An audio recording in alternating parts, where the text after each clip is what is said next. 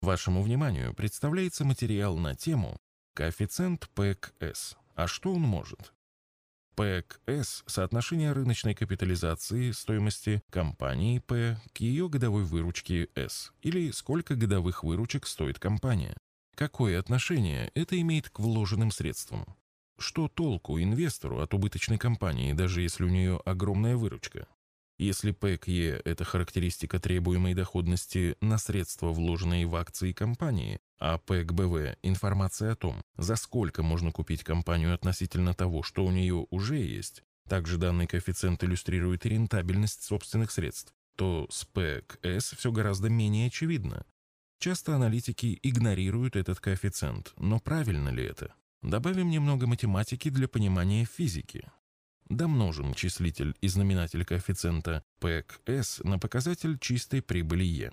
Полученное отношение трансформируется в дробь, где в числителе находится отношение Е к С, чистой прибыли к годовой выручке, что представляет собой рентабельность выручки, а в знаменателе отношение Е к П, представляющее собой не что иное, как требуемую доходность. Таким образом, коэффициент P к S есть не что иное, как отношение рентабельности выручки к требуемой доходности.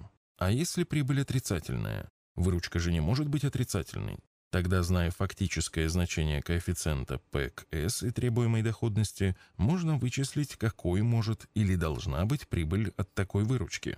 А вот для вычисления цены акции в будущем необходимо спрогнозировать выручку, ее рентабельность и уровень требуемой доходности. Выручка – это фактическая реализация товара, услуги за деньги, если она есть. Если она есть, значит товар, услугу купили, и это кому-то нужно и обладает полезностью.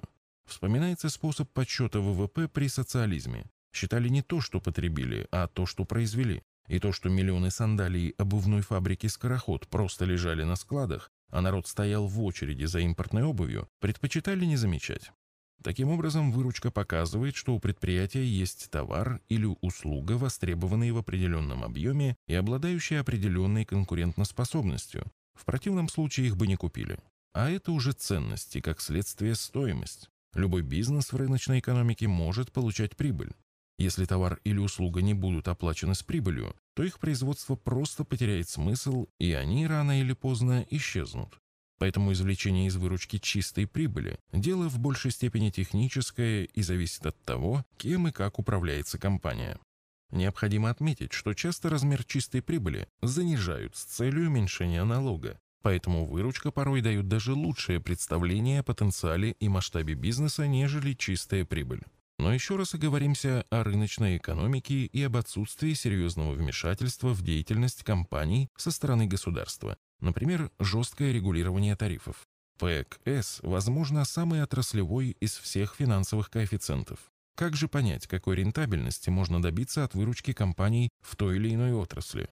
Смотрите на конкурентов. Если определенная рентабельность выручки Е к С удается другим, значит это возможно и в отдельно взятой компании, по крайней мере на среднем уровне.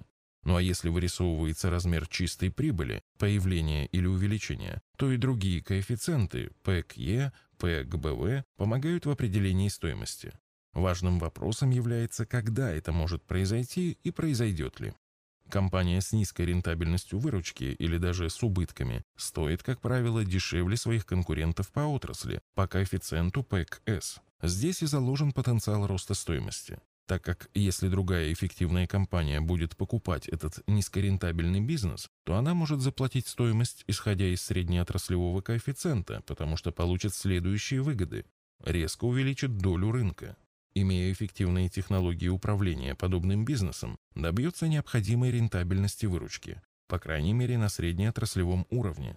Сэкономит на масштабе, что увеличит рентабельность собственного капитала. Уберет какого-никакого конкурента.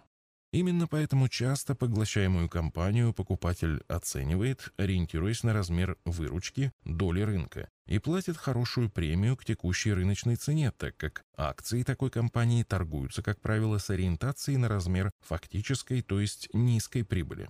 На практике есть большое количество примеров поглощений компаний с рентабельностью выручки ниже средней по отрасли. Мы не будем рассматривать случаи рейдерства или просто корпоративного воровства, так как это не совсем экономическая составляющая. В качестве примера можно вспомнить поглощение с хорошей премией сверхэффективными мировыми пивными гигантами мелких и средних российских пивных заводов. Есть примеры и в розничном бизнесе – Вимбельдан, Калина, и в нефтяном – поглощение небольших нефтяных компаний и НПЗ компании ТНК БП. Для инвесторов подобные события всегда достаточно выгодны. Либо акции выкупались с премией к рынку, либо цена их росла из-за увеличения эффективности самой компании. Оценить сроки таких событий достаточно сложно. Достоверно их знают только инсайдеры, чем порой и пользуются. Но пусть это будет на их совести, и пусть борются с этим правоохранительные органы. Но для инвестора важно иметь это в виду.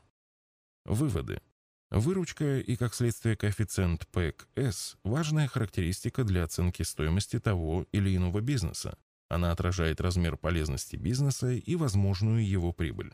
Большое значение для стоимости компаний с коэффициентом ПЭК-С ниже среднеотраслевых имеют сроки наступления возможных перемен, смена менеджмента, приобретение другой, более эффективной компании и прочее. При прогнозировании будущих стоимостей акций необходимо учитывать прогнозы, полученные с использованием коэффициента ПЭК-С. С другими материалами по вопросам вложения денег вы можете ознакомиться в нашей книге «Заметки в инвестировании». В электронном виде книга распространяется бесплатно и доступна для скачивания в удобном формате на нашем сайте arsagera.ru.